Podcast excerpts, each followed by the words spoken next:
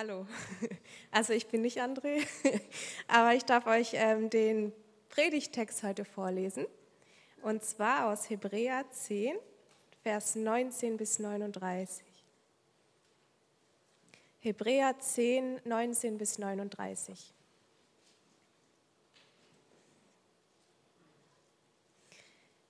Da wir nun Brüder durch das Blut Jesu Freimütigkeit haben zum Eintritt in das Heiligtum, den er uns eröffnet hat als einen neuen und lebendigen Weg durch den Vorhang, das ist durch sein Fleisch, und da wir nun einen großen Priester über das Haus haben, ja, so lasst uns doch hinzutreten mit wahrhaftigem Herzen, in voller Gewissheit des Glaubens, die Herzen besprengt und damit gereinigt vom bösen Gewissen und den Leib gewaschen mit reinem Wasser. Ja, lasst uns das Bekenntnis der Hoffnung unwandelbar festhalten, denn treu ist er. Treu ist er, der die Verheißung gegeben hat. Und lasst uns doch aufeinander acht haben, um uns zur Liebe und zu guten Werken anzureizen indem wir unser Zusammenkommen nicht versäumen, wie es bei einigen Sitte ist, sondern einander ermuntern. Und das umso mehr, je mehr ihr den Tag herannahen seht. Denn wenn wir mutwillig sündigen, nachdem wir die Erkenntnis der Wahrheit empfangen haben, bleibt kein Schlachtopfer für Sünden mehr übrig, sondern ein furchtbares Erwarten des Gerichts und der Eifer eines Feuers, das die Widersacher verzehren wird. Hat jemand das Gesetz Moses verworfen, stirbt er ohne Barmherzigkeit auf zwei oder drei Zeugen hin. Wie viel schlimmere Strafe meint ihr, wird der verdienen, der den Sohn Gottes mit Füßen getretet, getretet, getreten und das Blut des Bundes, durch das er geheiligt wurde, für gemein erachtet und den Geist der Gnade geschmäht hat?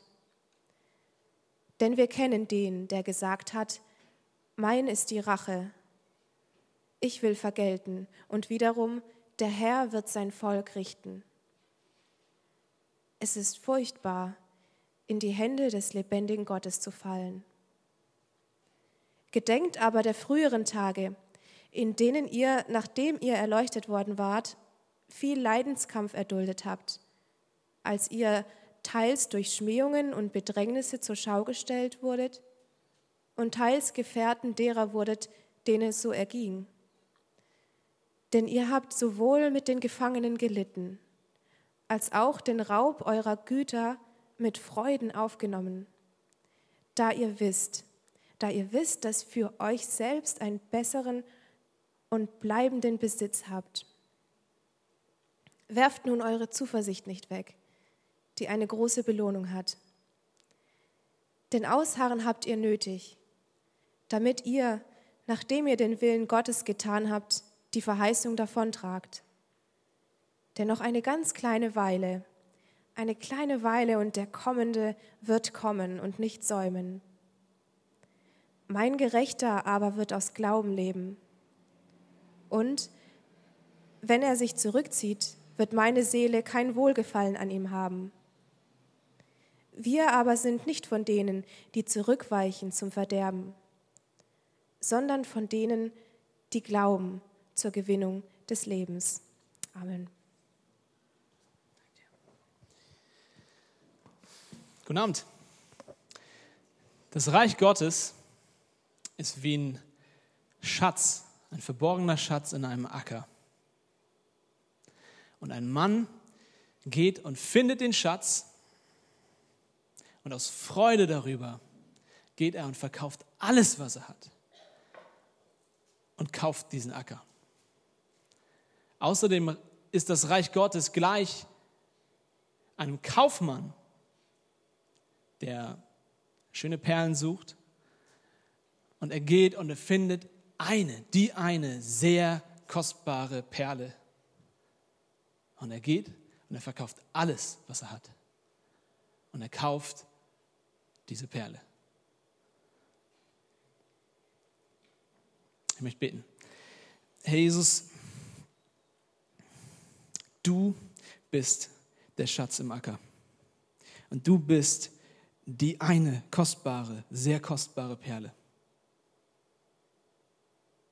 Das sind deine Worte, Herr. Und auch, dass wir im Hebräerbrief gerade gehört haben, das sind deine Worte. Und wir glauben das, Herr. Und ich danke dir dafür, dass wir durch dich frei und ohne Angst, ohne, äh, ohne eine Barriere einfach durch dich zum Vater kommen können. Und dass wir Gemeinschaft haben können.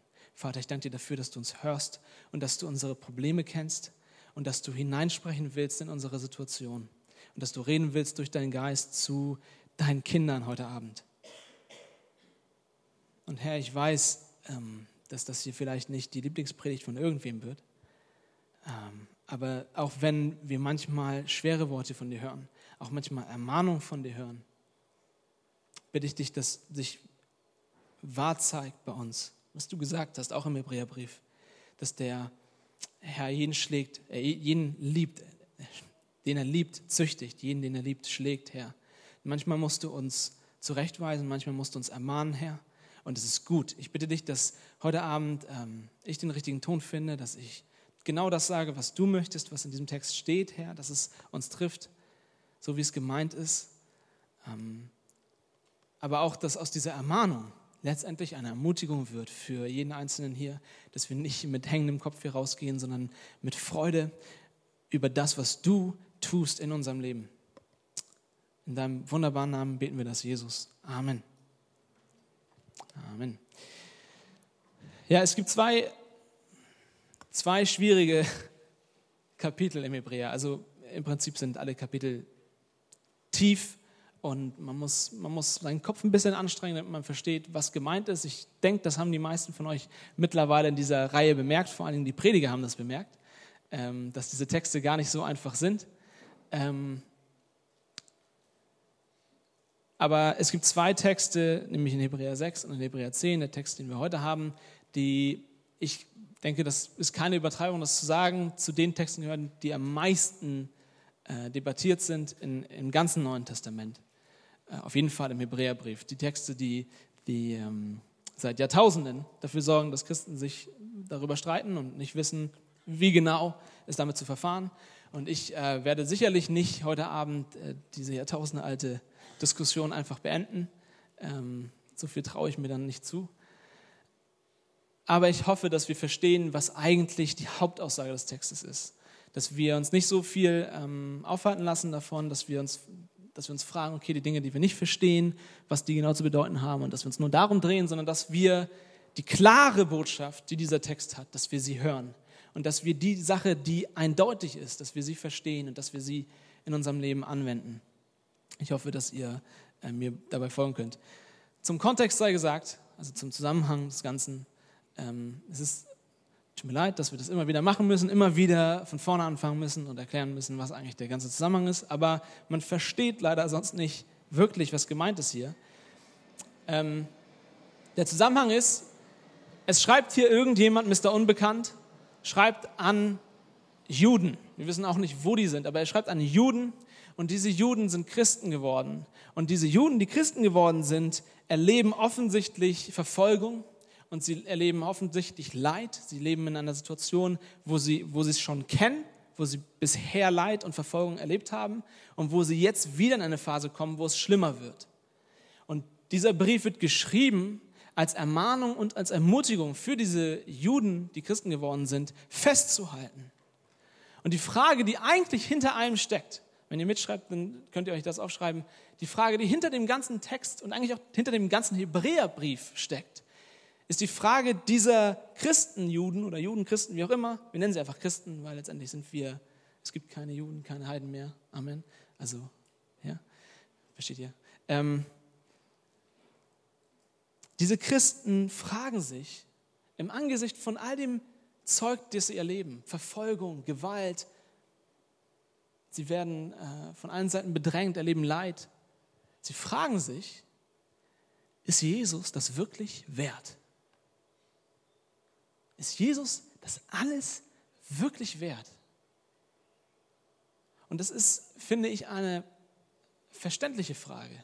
Wenn ich dabei bin, mein Leben aufs Spiel zu setzen, alles auf eine Karte zu setzen, dann frage ich mich doch, ist es das wirklich, wirklich, wirklich wert? Das ist die Frage, die dahinter steht. Und die Aussage, die der Hebräer hat, ist von Anfang bis Ende, vom ersten Kapitel bis zum letzten, immer wieder, ja, Jesus ist es wert. Jesus ist es wert, alles auf sich zu nehmen, weil Jesus ist das Beste, was es gibt. Immer wieder, wir haben es gehört über all die Kapitel, Jesus ist besser als Mose, besser als die Engel, besser als der alte Bund, besser als das alte Priestertum. Ich hoffe, dass ihr ein bisschen mitgenommen habt von den letzten Wochen und Monaten. Jesus ist besser als alles, was bisher war. Und Jesus ist auch besser als alles, was nach ihm kommen wird. Jesus ist nämlich das Beste. Jesus ist das, wonach unsere Herzen in Wirklichkeit sich sehen, nämlich der Weg, durch den wir Gott persönlich zum Freund machen können. Er hat Gott uns nahegebracht. Er ist nicht mehr unser Feind, sondern wir können wieder Gemeinschaft haben, Nähe haben mit Gott selbst. Und äh, das ist ein Thema die ganze Zeit, falls ihr mir nicht glaubt. Ihr könnt ganz kurz, ihr, ihr habt ja gelesen gerade, was hier stand in Hebräer 10, Vers 19. Da ist die Rede von der Freimütigkeit zum Eintritt, weil Jesus der große Priester ist. Ihr habt das alles gehört gerade. Und wir sollen lasst uns das, steht, lasst uns das Bekenntnis der Hoffnung unwandelbar festhalten. All diese Worte stehen da und wenn ihr mal guckt in Kapitel 4, im Hebräerbrief, Kapitel 4, Vers 14, sehr interessant, wenn man genau hinhört, genau hinguckt, versteht man, dass da eine, eine Parallele ist. Vers 14, da wir nun einen großen Hohepriester haben, der durch die Himmel gegangen ist, Jesus, den Sohn Gottes, so lasst uns das Bekenntnis festhalten. Und dann ein Vers überspringen, Vers 16. Lasst uns nun mit Freimütigkeit hinzutreten. Das sind genau die gleichen Vokabeln. Der hohe Priester, durch den wir ein Bekenntnis bekommen haben und wir sollen das Bekenntnis festhalten. Und durch diesen hohen Priester haben wir Freiheit, Freimütigkeit hinzuzutreten. Das, genau, das sind genau die gleichen Worte, die wir hier in Kapitel 10 haben. Das liegt daran, dass der Hebräer eigentlich ein Thema die ganze Zeit verfolgt. Und er geht dann von Kapitel 4 bis Kapitel 10 durch verschiedene Dinge durch, durch das Priesterteam, Priestertum, dass Jesus der Priester ist. Er erklärt das alles. Aber er bleibt die ganze Zeit bei einem, bei einem und demselben Thema. Ähm, das Ding ist nur, wenn ihr genau hinguckt, Kapitel 4, Verse 14 bis 16, ist kürzer als der Abschnitt hier in Kapitel 10. Es liegt daran, dass wir in Kapitel 10 eigentlich genau die gleiche Aussage haben. Deswegen werdet ihr heute eigentlich nicht viel Neues hören. Es ist eigentlich immer das Gleiche. Ähm, aber was er in Kapitel 10 macht, ist, er packt viel mehr Inhalt mit rein, viel mehr Theologie, viel mehr Begrifflichkeiten. Auf einmal redet er davon, dass wir durch das Blut Jesu Freibütigkeit haben. Und er redet vom Heiligtum, er redet vom Vorhang, er redet davon, dass wir mit Wasser besprengt sind und so weiter. Er benutzt all diese Wörter, die wir nur verstehen können, wenn wir die Kapitel davor gelesen haben, weil er dort tiefe, tiefe Wahrheiten ausgegraben hat. Das Ding ist, wir sagen immer wieder, und das ist auch vollkommen richtig, wenn du nur Theologie und nur Theorie, nur Kopfwissen hast und keine Anwendung, dann hast du am Ende nichts gewonnen. Richtig? Wenn du nur über alles Bescheid weißt, aber du lebst das nicht, was du weißt, dann hast du am Ende nicht viel gewonnen. Richtig? Das Ding ist nur, wir müssen das Ganze auch mal von der anderen Seite sehen, nämlich wenn du der Meinung bist, dass du Theologie und Inhalte und Wissen über Gott und das, was die Bibel uns alles lehrt, wenn du das nicht brauchst, dann endest du am Ende da, dass du auch nichts anwenden kannst. Was willst du anwenden, wenn du keine Inhalte hast? Wir, wir, brauchen, wir brauchen tiefe Erkenntnis. Und das ist das, was der Hebräerbrief macht. Er, er will uns die Schätze im Wort Gottes zeigen, damit wir eine festere Zuversicht haben und damit wir besser anwenden können, was Gott von uns möchte. Und das ist eigentlich meine erste Anwendung für euch. Leute, lest, lest eure Bibel. Es kann nicht sein, dass, dass, dass so viele Christen, so viele Jugendliche auch von uns und, und einfach allgemein in, in Deutschland und sowieso so viele Christen, ich weiß nicht, leben so, von Facebook oder von, von irgendwelchen Bildchen, wo ein schönes Gebirge drauf ist und dann steht da ein halber Bibelvers. Und dann guckst du dir das an und sagst, oh, ist das schön, das könnte ich mir an die Wand machen. Und dann scrollst du weiter und guckst dir keine Ahnung an, wie Minions tanzen oder so. Und das, das ist deine Beziehung mit Gott, dass du, dass du ab und zu mal einen Happen vom Wort Gottes liest. Dass du ab und zu mal so einen, so einen, netten, so einen netten Vers hast. Und am besten auch nur die, nur die netten Verse, die uns vorgelegt werden. Aber du hast, kein, du hast keine tiefe Beziehung zu deiner Bibel auch. Ding ist, wenn wir ernsthaft, wirklich unseren Glauben leben wollen, dann müssen wir dieses Buch lesen, bis es uns liest. Dieses Buch aufsaugen. Stell dir vor, Gott, von, von all den Autoren, die du bei Amazon Kindle finden kannst, ja, gibt es einen, der heißt Gott. Und Gott hat sich eines Tages entschieden, äh, entschieden ich, ich schreibe ein Buch. Willst du dieses Buch nicht lesen? Wir brauchen tiefe Inhalte. Wenn du denkst, okay, wir haben jetzt zehn Kapitel Hebräer hinter uns und ich kriege das Kotzen, das ist alles so schwer, es ist okay, dass du nicht alles verstehst. Wir, wir, ich sage nicht, wir sollen alle hier äh, Professoren werden und so weiter, aber es gehört dazu, dass wir tief in das Wort Gottes einsteigen, weil wenn das Leben echt wird und die Probleme echt werden in deinem Leben und das Larifari-Christentum, was du bisher lebst, nicht mehr das hergibt, dass du es aushältst, dann brauchst du mehr als ein nettes Bild bei Facebook. Du brauchst die Erkenntnis, das Wissen, dass das hier Gottes Stimme ist. Und du musst wissen, wie du sie hören kannst. Amen.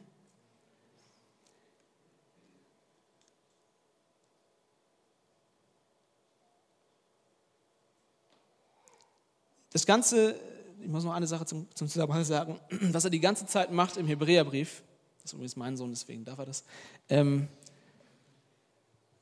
das, was er die ganze Zeit macht, ist, er setzt eine Spannung voraus. Der Hebräerbrief setzt eine Spannung voraus. Diese Spannung entsteht, und wir haben das auch oft gehört, das ist ein bisschen Wiederholung, sorry. Aber es ist die Spannung zwischen Verheißung und Erfüllung. Gott verspricht etwas, er handelt, er redet, aber er verspricht etwas, während er redet. Und von diesem Moment an entsteht die Spannung wann wird Gott erfüllen, was er gesagt hat? Das ist die ganze Zeit, was der Hebräerbrief versucht im Alten Testament uns zu zeigen. Und dann zeigt uns noch etwas, und das ist die gleiche Spannung, sie ist nur in das Leben jetzt übertragen, nämlich Gott hat gehandelt. Jesus ist nämlich die Erfüllung all der Verheißungen aus dem Alten Testament. Okay? Wir müssen das mal plastisch darstellen. Altes Testament, Versprechen, Spannung, wann wird es passieren? Jesus kommt, er ist die Erfüllung. Okay? Jesus kommt, er ist die Erfüllung. Für uns ist Jesus aber in der Vergangenheit. Versteht ihr? Jesus ist gekommen, er, er ist auf die Erde gekommen. Das liegt hinter uns. Mit diesem ersten Kommen von Jesus haben wir ein neues Versprechen. Wir haben eine krasse Botschaft, aber wir haben auch ein neues Versprechen. Und wir gucken zurück auf das, was er getan hat. Und wir gucken gleichzeitig nach vorne weil wir dadurch ein neues, besseres Versprechen bekommen haben. Und es ist wieder eine neue Spannung.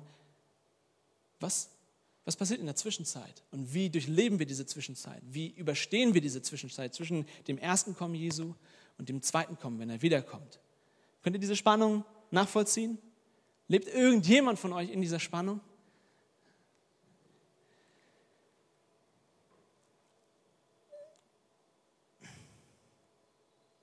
Und genau das sehen wir auch in unserem Text. Wenn wir mal reingucken. Kapitel 19, äh, Kapitel 10, Vers 19, sorry. Ähm, Vers 19, das erste Wort, bei mir ist es ein Da. Vielleicht ist es bei dir ein Weil oder bei jemand anderem ein Deshalb.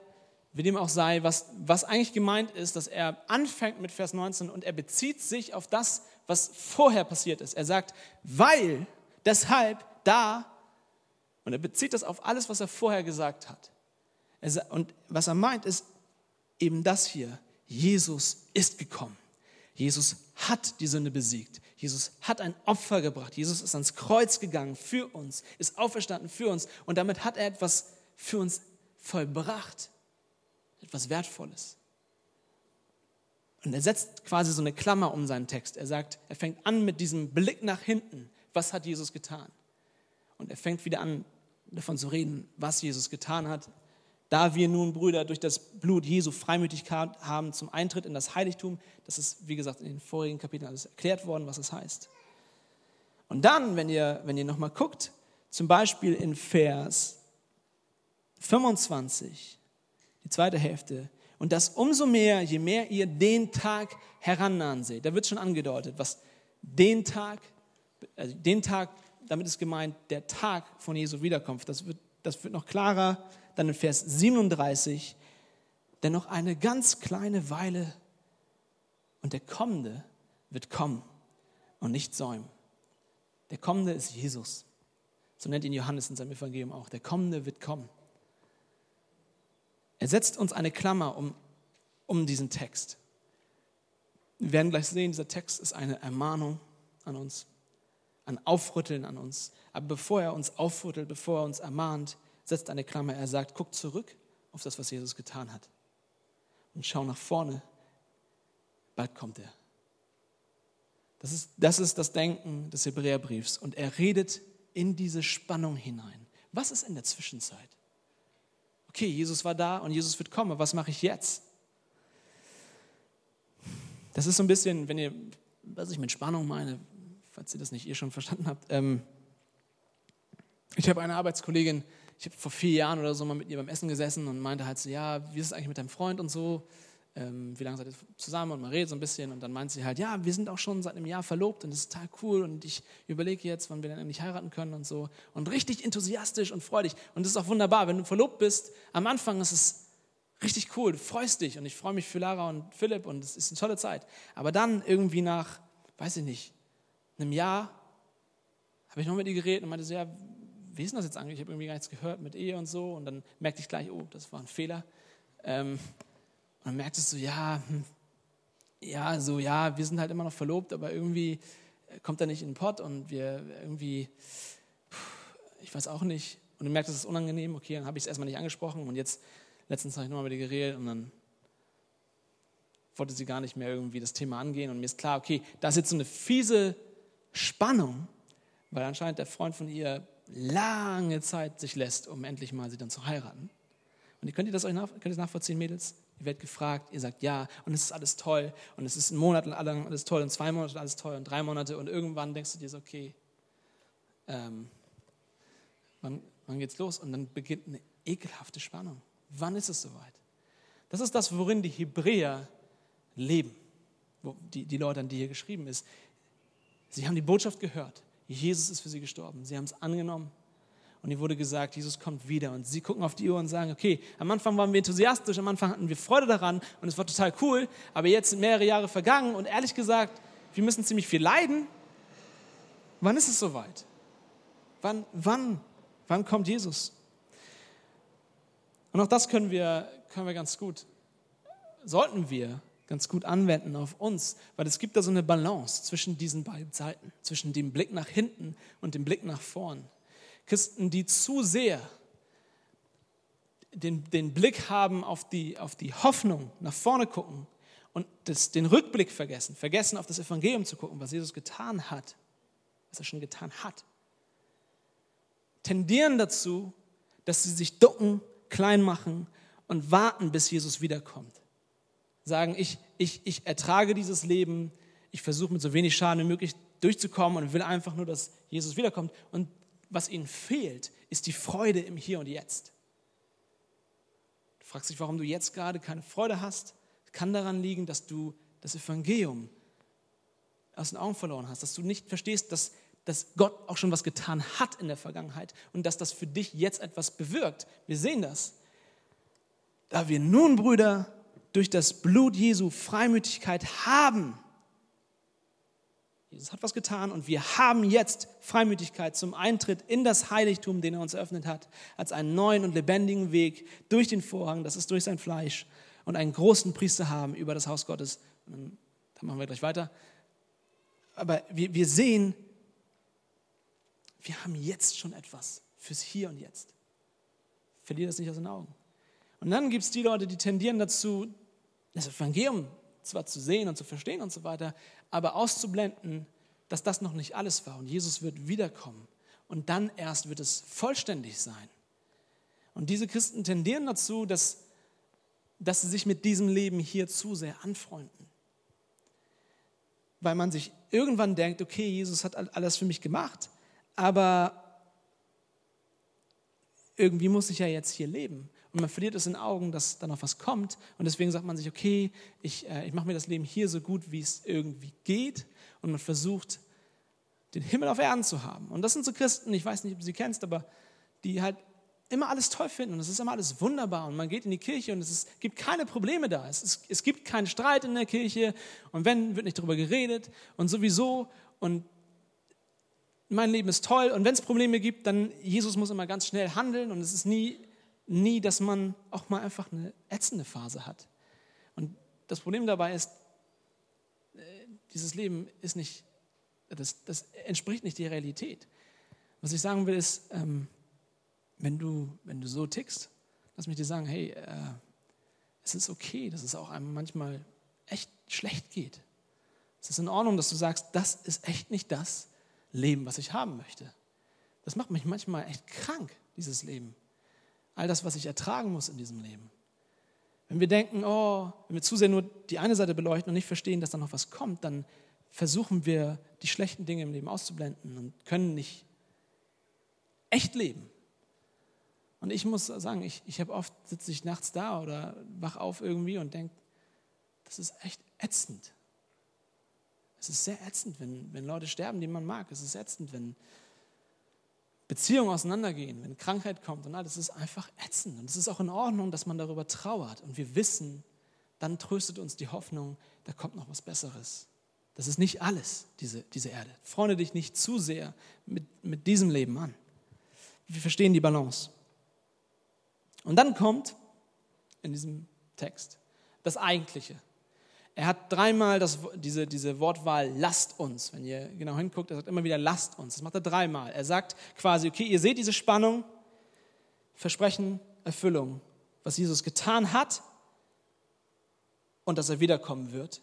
Und die Hebräer leben im Hier und Jetzt und sagen, okay, was sollen wir jetzt tun in der Zwischenzeit? Wie sollen wir leben in der Zwischenzeit? Und er gibt ihnen drei Antworten.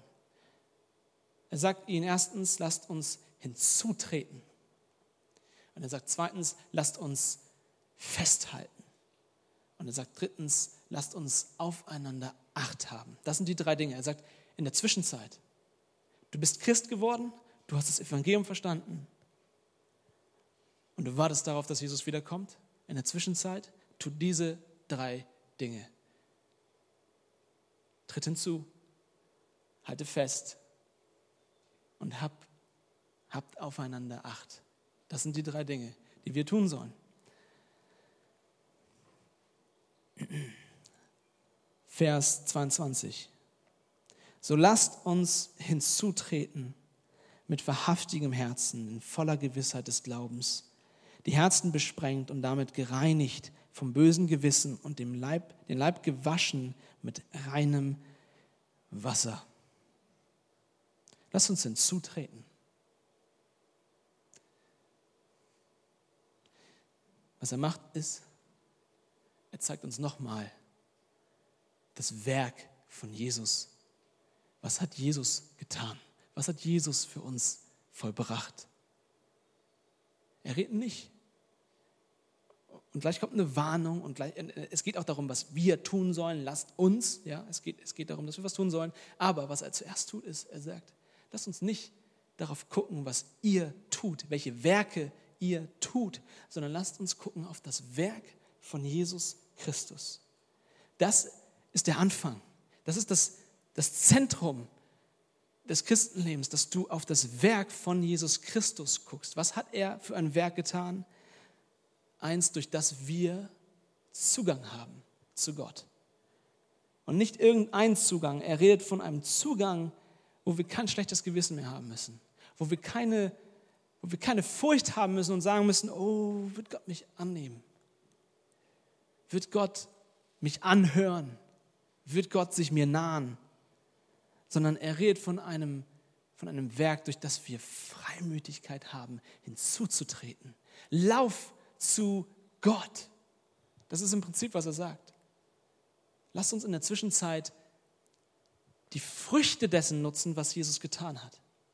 Jesus ist gestorben und auferstanden. Das ist nicht einfach nur Kopfwissen, sondern das bedeutet, dass du jetzt und hier ein, eine Frucht davon hast, dass du zu Gott einfach kommen kannst. Dass es nicht ist, wie die Juden das kannten vorher, dass es heißt, du musst, du musst, du musst das Gesetz erfüllen. Du musst, du musst das tun, du musst dies tun, du darfst das nicht tun, aber du musst auf jeden Fall das tun. Du musst, du musst. Und dann ist Gott mit dir zufrieden. Das ist nicht die Botschaft, sondern unsere Botschaft ist, Jesus hat am Kreuz alles erledigt. Jesus hat unsere Sünde getragen. Jesus hat den Teufel besiegt. Jesus hat die Hölle für uns niedergerannt, dass wir niemals wieder Angst haben müssen. Jesus hat. Es ist Freiheit aus dem Evangelium, aus der Botschaft der Bibel. Freiheit für dein Herz. Freiheit hinzuzutreten zu Gott. Lasst uns in der Zwischenzeit Gemeinschaft haben mit unserem Vater. Was für eine Beziehung hast du zu Gott? Ich rede nicht davon, wie oft liest du Bibel und wie oft machst du deine stille Zeit und so. Ich frage dich, was für eine Beziehung hast du zu Gott? Ist er dein Papa? Oder kannst du das nicht einfach so sagen? Kannst du einfach sagen, Papa, ich habe das und das Problem? Oder denkst du, du brauchst erstmal eine lange Formel und du musst erst erstmal eine Zeit lang einigermaßen in Ordnung leben, damit Gott dich anhört? Was für eine Beziehung hast du zu deinem Vater, zu deinem himmlischen Vater? Mir ist es irgendwann klar geworden im Rückblick, wie viel das bedeutet. Ähm, ich, hab, ich weiß nicht, ich war zehn oder elf, aber mit zehn oder elf habe ich schon Dinge getan, über die wir jetzt nicht reden müssen. Auf jeden Fall, wir dachten immer, wir sind viel älter, als wir es waren und wir haben Dinge getan, die man nicht mehr tun soll, wenn man älter ist. Und jedenfalls ähm, waren wir auf dem Skaterplatz mit, mit einem Freund und, ähm, also ich war auf dem Skaterplatz mit einem Freund, ich rede nicht von mir, der, also Plural. Ähm, und, auch wenn ich für zwei esse, aber anderes Thema. Ähm, jedenfalls, ich war auf dem Skaterplatz, ich muss gerade überlegen, wie das genau war. Auf jeden Fall, da waren so Typen und wir haben uns aus irgendeinem Grund mit denen angelegt. Sagen wir mal, die waren schuld, bestimmt. Und wir haben uns mit denen angelegt und wir haben uns so ein bisschen überschätzt, äh, weil auf einmal aus jedem Gebüsch scheinbar und aus jedem Gully kamen irgendwie drei Cousins von denen und ich weiß nicht, ihr kennt das ja vielleicht manchmal, da denkt man, okay, den, den, den packe ich so und dann hat er irgendwie 18, 20 äh, Cousins, naja.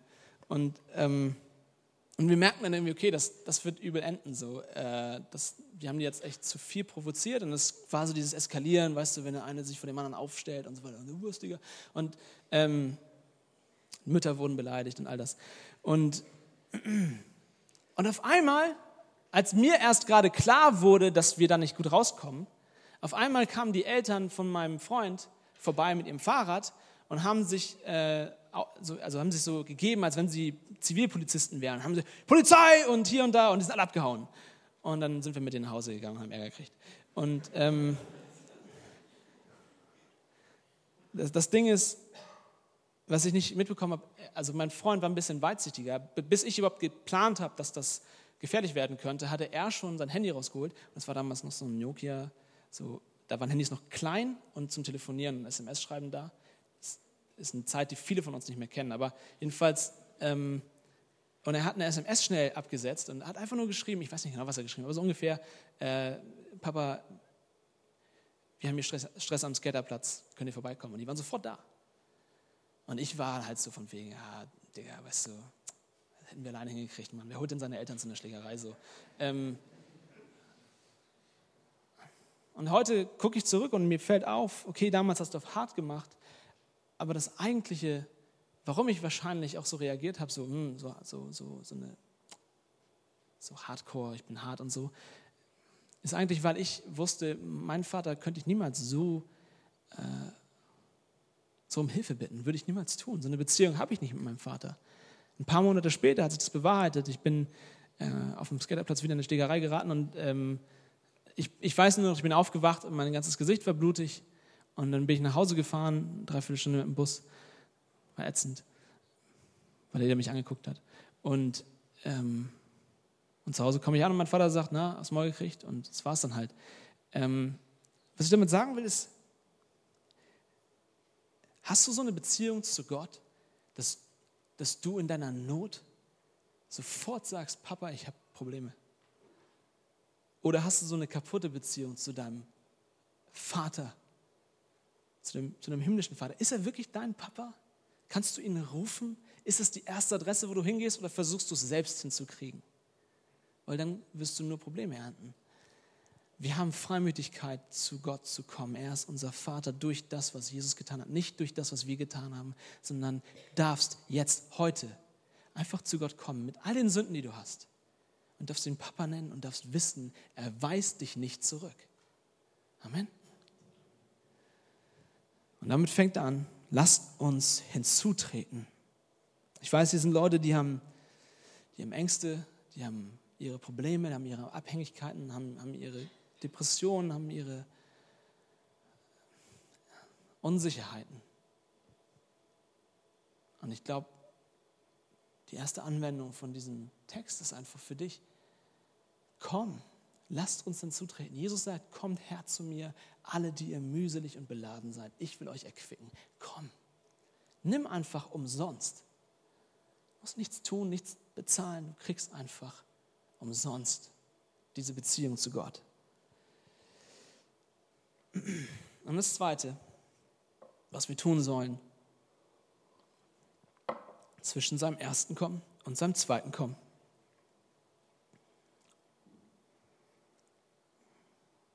Vers ähm, was ist das? 23.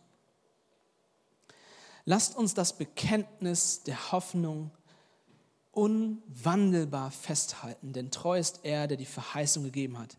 Wenn ihr die zweite Seite von diesem äh, Vers näher beleuchtet haben wollt, guckt euch die Predigt zu Hebräer 6, Vers 13 an im Netz. Äh, das ist im Prinzip das gleiche Thema, deswegen werde ich das nicht mehr so beleuchten. Aber lasst uns das Bekenntnis der Hoffnung unwandelbar festhalten. Der Hintergrund ist das, was wir gelesen haben in, in Vers 32 und folgend. Da, da, redet er davon, dass er sagt, gedenkt der früheren Tage, also denkt daran, wie es früher war in eurem Glaubensleben. Da habt ihr ertragen die, die Schmähung, also die Beleidigung und die Bedrängnisse, das zur Stau gestellt werden und dass ihr ins Gefängnis geschmissen wurdet und dass euch eure Sachen weggenommen wurden und all das. Und dann sagt er in ähm, Vers 34. Denn ihr habt sowohl mit den Gefangenen gelitten als auch den Raub eurer Güter mit Freuden aufgenommen, da ihr wisst, dass ihr für euch selbst einen besseren und bleibenden Besitz habt. Seht ihr wieder dieses Thema? Ihr seid in Schwierigkeiten, ihr seid in dieser Spannung und es wird noch schlimmer dadurch, dass ihr verfolgt werdet. Aber ihr habt etwas Besseres. Euch wird was weggenommen, aber ihr habt etwas Besseres bekommen. Jesus ist besser. Das ist immer dieses Thema einen bleiben, besseren bleibenden Besitz habt. Werft nun eure Zuversicht nicht weg, die eine große Belohnung hat, denn Ausharren habt ihr nötig. Der Hintergrund von dieser zweiten, ähm, von, diesem zweiten, von dieser zweiten Aussage, lasst uns am Bekenntnis festhalten, ist, die Juden, Christen, Christen, wir haben uns geeinigt, Christen, ähm, die haben Verfolgung erlebt in der Vergangenheit und sie haben es gut überstanden und er lobt sie auch dafür. Aber jetzt scheinbar sind sie wieder in einer Situation, wo sie verfolgt werden. Christen werden verfolgt. Damals verfolgt, werden heute verfolgt. Es hat sich nie was geändert daran. Und er sagt ihnen, haltet fest an dem Bekenntnis. Weicht jetzt nicht zurück. Steht fest auf dem Bekenntnis, das ihr habt. Das Erste, was er sagt, ist, lasst uns hinzutreten. Lasst uns eine Beziehung haben zu Gott. Lasst uns das nutzen, was Jesus uns geschenkt hat. Das Zweite ist, lasst uns festhalten. Lasst uns nicht nachgeben an unserem Bekenntnis festzuhalten. Das ist die Gefahr, in der sie stehen. Stell dir vor, du bist einer von denen, sie haben das Evangelium angenommen, sie haben sich darüber gefreut, ihnen wurde gesagt, Jesus kommt wieder und jetzt vergehen die Jahre und es klopfen Leute an der Tür und fragen, seid ihr Christen? Und wenn du Ja sagst, wirst du ins Gefängnis geschmissen und du musst vielleicht mit deinem Leben zahlen und sie nehmen dir deine Sachen weg. Und du musst, keine Ahnung, als Vater musst du deinen Kindern erklären, warum sie kein Spielzeug mehr haben und all diese Dinge, das ist ätzend. Und er sagt ihnen, haltet fest, haltet fest an dem Bekenntnis und handelt, äh, haltet unwandelbar fest. Also, wie soll man das sagen? Fest mit beiden Händen, ohne, ohne zu wanken. Und er gibt ihnen eine Warnung. Er gibt ihnen eine Warnung. In Vers 26. Denn wenn wir mutwillig sündigen, nachdem wir die Erkenntnis der Wahrheit empfangen haben, bleibt kein Schlachtopfer für Sünden mehr übrig, sondern ein furchtbares Erwarten des Gerichts und der Eifer eines Feuers, das die Widersacher verzehren wird. Hat jemand das Gesetz Moses verworfen, stirbt er ohne Barmherzigkeit auf zwei oder drei Zeugen hin. Wie viel schlimmere Strafe meint ihr, wird der verdienen, der den Sohn Gottes mit Füßen getreten und das Blut des Bundes, durch das er geheiligt wurde, für gemein erachtet und den Geist der Gnade geschmäht hat? Das ist eine krasse Warnung. Und ich will nicht äh, in die Details eingehen, wir können gerne nach der Jugend darüber sprechen, wenn ihr da Interesse daran habt, was das genau bedeutet, mit, kann man sein Heil verlieren und so weiter. Oder guckt euch die Predigt von Anni dazu an, wie ihr wollt. Aber wir müssen das so stehen lassen. Es ist eine krasse Warnung. Es gibt keine zweite Chance, sagt er. Wenn du nicht festhältst an dem Bekenntnis, wenn du nicht festhältst an Jesus, gibt es keine Hoffnung mehr. Der Gedanke ist der, Jesus ist das Beste, was es gibt, das Größte, was es gibt. Jesus ist das Wort Gottes, nicht ein Wort, sondern das Wort Gottes, das Größte, was er jemals uns schenken kann und geben kann. Wenn du den verpasst, gibt es keinen zweiten Zug. Wenn du den verpasst, gibt es keine Chance mehr. Das ist die Warnung. Das ist die Warnung für jeden von uns, dass wir uns prüfen, Und sein Argument ist vom Kleineren zum Größeren. Nämlich er nimmt wieder das Alte Testament und er sagt im Alten Testament, wenn du dort den Bund mit Gott gebrochen hast, was ist passiert? Du bist gestorben. Gott hat dich getötet. Bundesbruch bedeutete Tod. Zum Beispiel Ehebrecher wurden gesteinigt. Wer den Bund früher gebrochen hat, musste mit dem Leben bezahlen. Und dann sein, sein Argument ist vom Kleineren zum Größeren. Er sagt, wenn das nur ein Schatten war, Joel hat darüber gesprochen, dass es ein Schatten war, das Gesetz, und jetzt das Echte gekommen ist, Jesus gekommen ist, der besser und größer und wichtiger ist, wie viel schlimmer wird es sein, wenn wir diesen Bund brechen? Wie viel größer wird die Strafe sein? Jesus sagt was ähnliches. Er sagt, fürchtet nicht die, die es vermögen, euren Leib zu töten, sondern fürchtet vielmehr den, der vermag, nachdem er euren Leib getötet hat, auch eure Seele töten kann. Das sind krasse Worte von Jesus.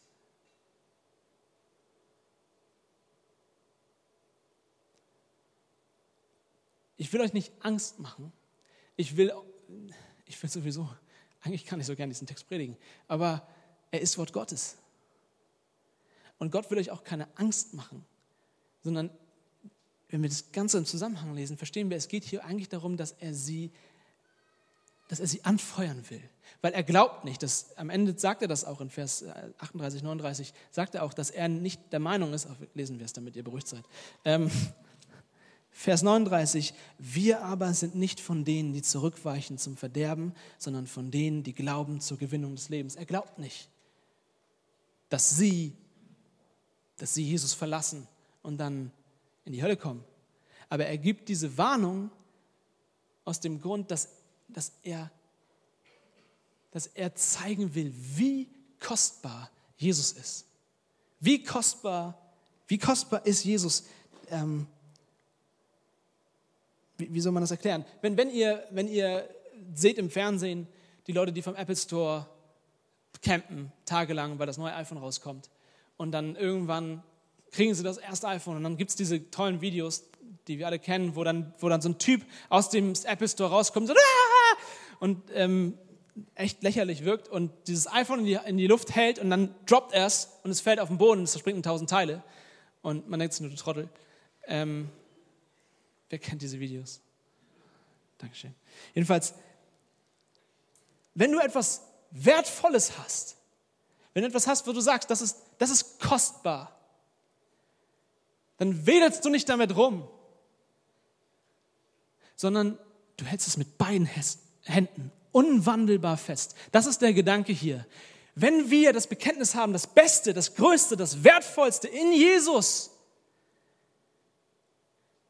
dann wäre es die größte Sünde, das Schlimmste, was wir machen können, damit leichtfertig umzugehen. Das ist das Wertvollste, was du hast. Wenn ich dir die Mona Lisa ja, aus, aus Frankreich hier, die, die Frau, die nicht lacht und nicht, äh, was auch immer, keinen Gesichtsausdruck hat, super teures Bild.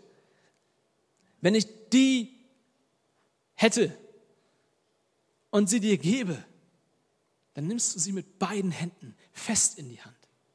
Die ist wertvoll. Du lässt sie nicht fallen. Du sorgst dafür, dass sie keinen Kratzer kriegt. Und der Gedanke ist der, halte fest an dem, an dem Wertvollsten, was du hast. Denn es, es wird das Schlimmste, was du machen kannst, wenn du das fallen lässt. Und er sagt im Prinzip, du hast dann alle Hände voll zu tun.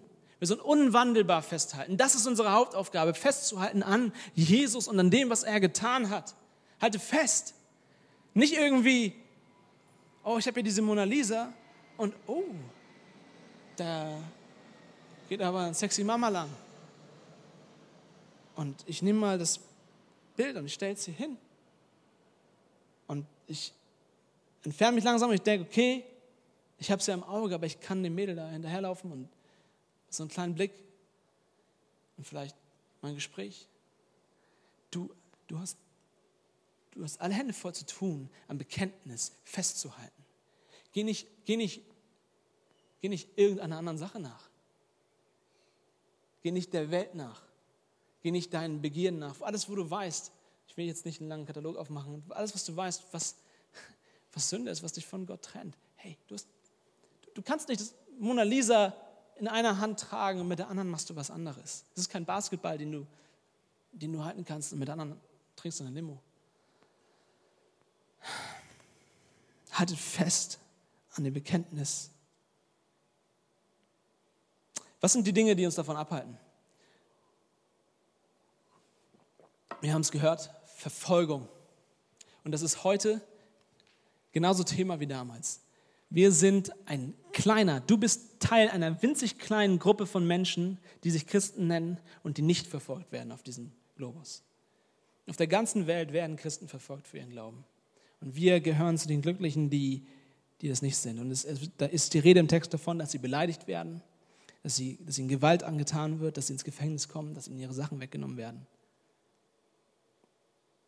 Verfolgung setzt uns unter Druck. Und das zweite ist Verzögerung, das, was wir die ganze Zeit besprechen. Die Frage, wann kommt Jesus wieder? Ich werde verfolgt, aber es scheint, es scheint nichts zu passieren. Daniel hat vorhin gemeint, als das Gewitter letzte, äh, vorletzte Nacht war, da gedacht, Jesus kommt wieder. Mein Nachbar hat das gleiche gedacht. Der hat sich voll gefreut. Und dann war voll enttäuscht. Ähm,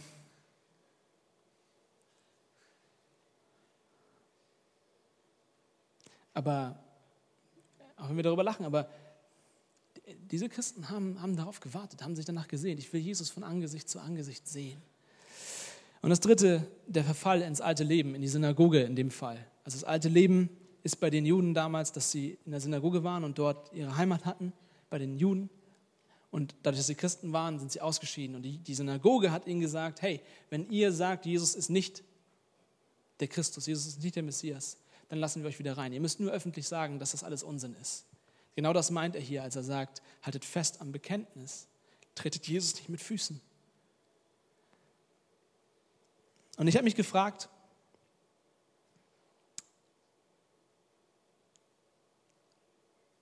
ich habe mich, hab mich, hab mich ernsthaft gefragt, wie in aller Welt wende ich das jetzt auf uns an?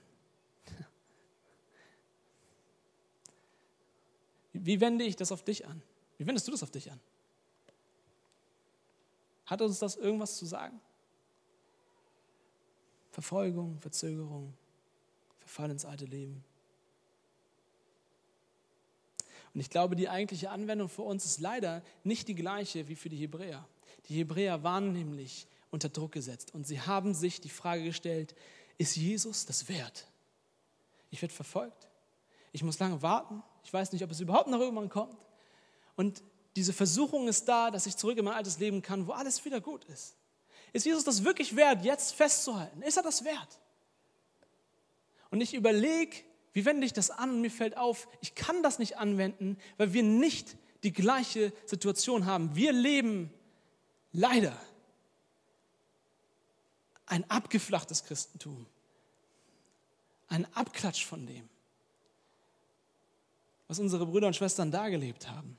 Ich versuche nicht Drama zu machen, das ist aber einfach die, die, die, die Wahrheit. Guck, guck dir Verfolgung an. Du, du, stellst du dir jemals die Frage, ist Jesus das wirklich wert? Und ist das eine existenzielle, eine, eine, eine wichtige Frage für dich? Dass du sagst, ist Jesus das wert? Du gehst in die Schule und du sagst, ich bin Christ und die Leute gucken dich schief an, sie sagen nichts. Du musst nicht fürchten, dass sie dich beleidigen und fertig machen ins Gefängnis schmeißen und vielleicht umbringen und so weiter, sondern sie gucken dich vielleicht, vielleicht gucken sie dich schief an. Ist das wirklich für dich so, dass du sagst, oh, ist Jesus mir das wert? Und auch Verfolgung, äh, Verzögerung.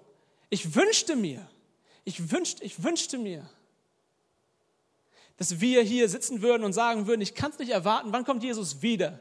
Dass Jugendliche, 14, 15, 16-Jährige schon sagen, hey, Jesus ist das Beste in meinem Leben, ich, ich, ich will ihn sehen, ich warte auf ihn. Wann, wann ist es soweit? Wann ist das hier vorbei? Aber dann gucke ich uns an, ich ziehe mich da rein und, und wir sind so glücklich hier auf dieser Erde. Wir warten überhaupt nicht darauf, dass Jesus wiederkommt. Wir könnten auch ewig hier weiterleben. Wie sollen wir diesen Text anwenden? Wir, wir leben das nicht. Und auch der Verfall ins alte Leben, das ist, ich habe gar nicht Lust darüber zu reden, weil es so lächerlich ist. Sie stehen in der Versuchung, zurück in ihr altes Leben zu geben, während wir anscheinend nie aus unserem alten Leben rausgegangen sind. Du bist Christ geworden und das heißt für dich, dass du Jesus einfach dazugepackt hast zu deinem Leben. Du lebst dein Leben genauso wie vorher, du hast dieselben Vorlieben, dieselben Begierden, dieselben Dinge, die du tust und magst und wofür du eine Zeit aufwendest, nur du gehst vielleicht sonntags und samstags einmal in die Kirche und ab und zu betest du und du fragst Jesus, dass er dir hilft. Aber dadurch, dass du Christ geworden bist, hast du nicht Nein gesagt zu deinem alten Leben. Hast nicht gesagt, okay, jetzt passiert ein dramatischer Umbruch. Ich habe einen neuen Herrn, ich gehöre jetzt ihm.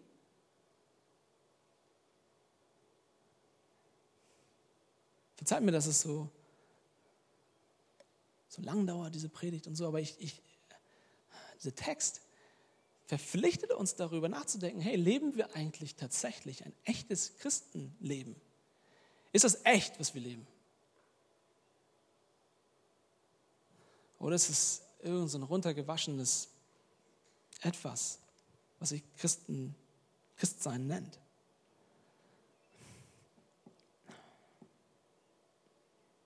Und das Dritte. Lasst uns aufeinander Acht haben, um uns zur Liebe und zu guten Werken anzureizen, indem wir unser Zusammenkommen nicht versäumen, wie es bei einigen Sitte ist, sondern einander ermuntern. Das Wort anzureizen hier, was bei mir steht, ist eigentlich eine ganz gute Übersetzung, aber man könnte auch sagen, provozieren. Es ist eigentlich ein negatives Wort, was hier positiv benutzt wird. Er sagt, lasst uns einander provozieren zu guten Werken. Provoziere deinen Bruder, provoziere deine Schwester zu guten Werken. Es ist, es, ist, es bedeutet, dass wir uns nicht damit zufrieden geben und sagen, ich bin einverstanden, bin zufrieden mit dem Status quo, mit der Situation, wie sie jetzt ist bei uns in der Jugend. Das heißt, dass ein Hauskreisleiter sagt, es ist nicht in Ordnung für mich, dass ich sage, okay, der Hauskreis läuft so weiter, wie er bisher ist und wir treffen uns einmal die Woche und dann beten wir zusammen und dann reden wir ein bisschen über die Bibel und das ist alles schön, aber wir gehen auch nicht zu tief, sondern ich gehe auf meine Knie und ich bete tatsächlich intensiv für jedes meiner Schafe und ich gehe ihnen hinterher und ich helfe ihnen mit ihrem Glauben und ich, ich weise sie darauf hin, wo sie Probleme haben und ich, ich ermutige sie dort, wo sie, wo sie vorankommen, weil ich will sie provozieren zu guten Werken.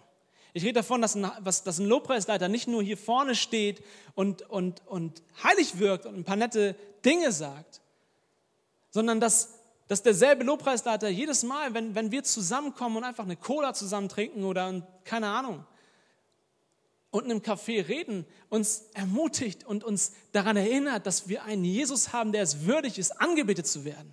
Dass es nicht, dass es nicht ausreicht, nur Kirche zu haben, oberflächlich eine Show abzuziehen, sondern dass wir uns einander provozieren, ein echtes Christenleben zu führen. Dass wir uns einander provozieren, zurückzuschauen auf Jesus, der alles für uns getan hat, und uns einander provozieren, nach vorne zu schauen und zu sagen, dieses Leben ist nicht alles, Jesus kommt bald.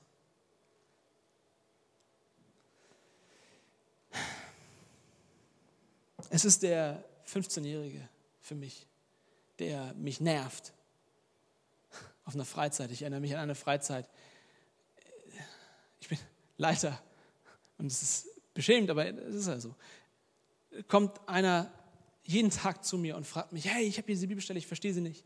Kannst du mir damit helfen? Und dann kommt, hey, können wir uns nochmal treffen? Wir müssen nochmal für was beten. Hey, können wir uns nochmal treffen? Ich will den Heiligen Geist wirklich haben. Und so und äh, war echt so ein bisschen wie so ein Terrier an meiner Wade und hat mich die ganze Zeit genervt. Und es war so für mich, ehrlich gesagt, er fragte mich Fragen, wo ich dann so ganz cool gesagt habe, ja, das ist schwierig, da müssen wir uns nochmal mehr Zeit nehmen für. Und eigentlich bin ich nur schnell in mein Zimmer gegangen und habe nachgelesen, weil ich selbst die Antwort nicht kannte.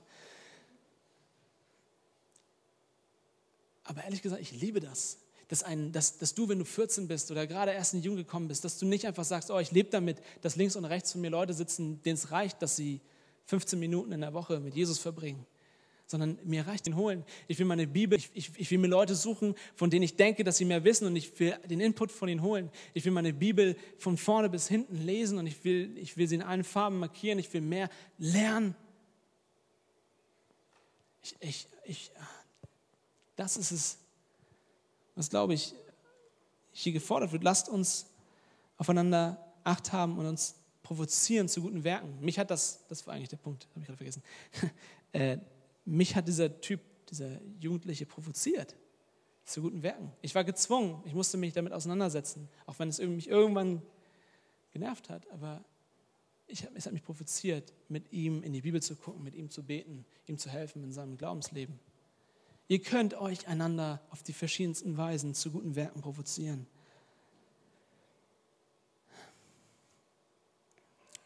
Ich habe das schon oft gesagt, aber ähm, sorry. Zeig mir deine vier besten Freunde. Und ich zeige dir, wo du vier in, bist in vier Jahren. Zeig mir deine vier besten Freunde und ich zeige dir, wo du bist in vier Jahren. Die Leute, mit denen du dich umgibst, verändern, wer du bist. Such dir Leute, die dich provozieren zu guten Werken. Sei so ein Freund. Wir brauchen, wir brauchen nicht Isolation. Isolation ist, ist gefährlich. Stell dir vor, du bist im Auto, du fährst Auto und du bist alleine. Was machst du? Du singst, machst komische Bewegungen zu den Niedern, du puppelst in der Nase, du vergisst, dass du Fenster hast, durch die die anderen auch reingucken können. Du machst peinliches Zeug. Du sitzt mit deinen Freunden im selben Auto, fährst dieselbe Strecke. Du machst diese peinlichen Sachen nicht, du puppelst nicht. wenn wir isoliert sind, hat der Feind Angriffsfläche. Wenn wir uns umgeben mit Freunden, die uns pushen zu Jesus hin, sind wir sicher, wir brauchen einander.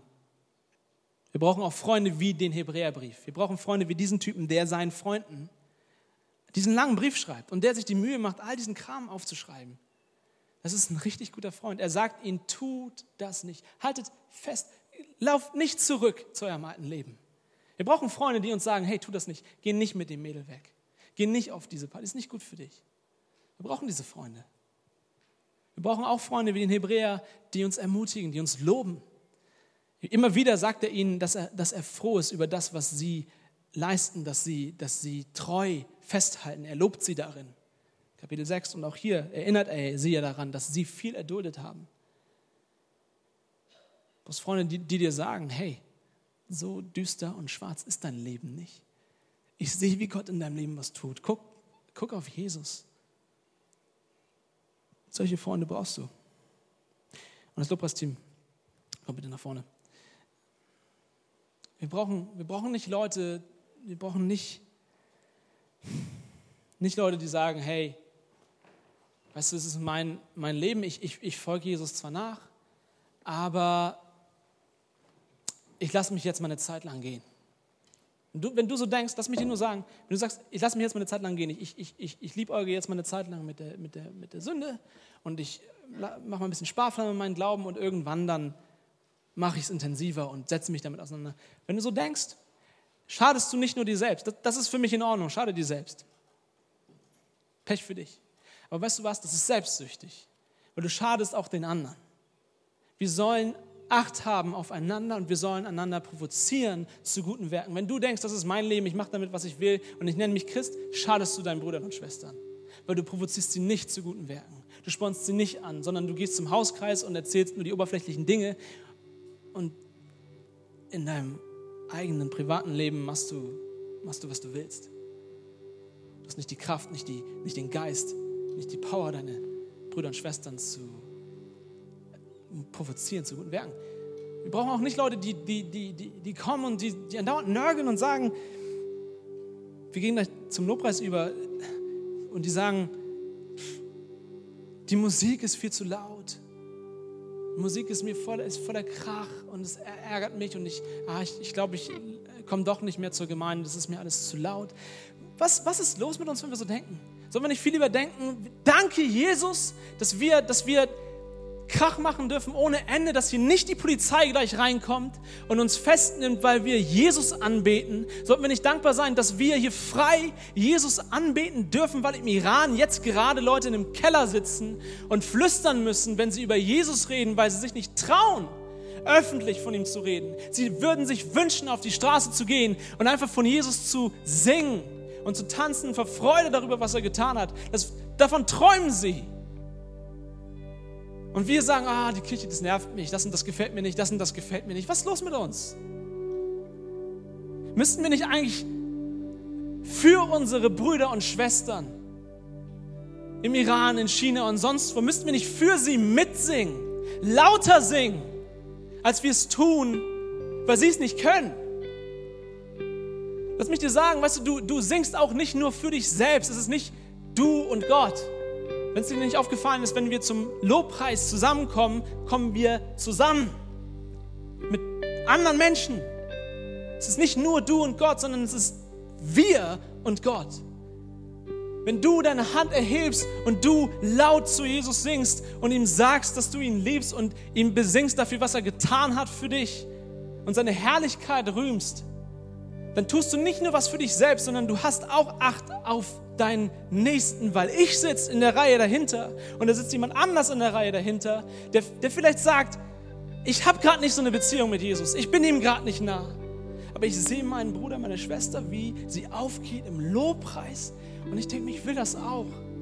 Und dann hörst du die Predigten, du hörst, wir haben Freimütigkeit, du darfst das auch. Und dann gehst du zum nächsten Lied und sagst, ich hebe meine Hand jetzt auch, weil ich ermutigt bin Brüder, durch meine Schwestern. Versteht ihr, was ich meine? Lasst uns hinzutreten, jetzt hinzutreten, anbeten. Lasst uns festhalten. Lasst uns anfangen, ein echtes Leben zu leben. Ich fordere dich heraus, willst du anders sein? Als der Status quo, als, die, als, das, als das, was in Ordnung ist, was anerkannt ist in der Kirche? Willst du das nächste Level nehmen und sagen, ich werde Jesus nachfolgen, egal was es kostet? Und willst du Acht haben auf deinen Nächsten?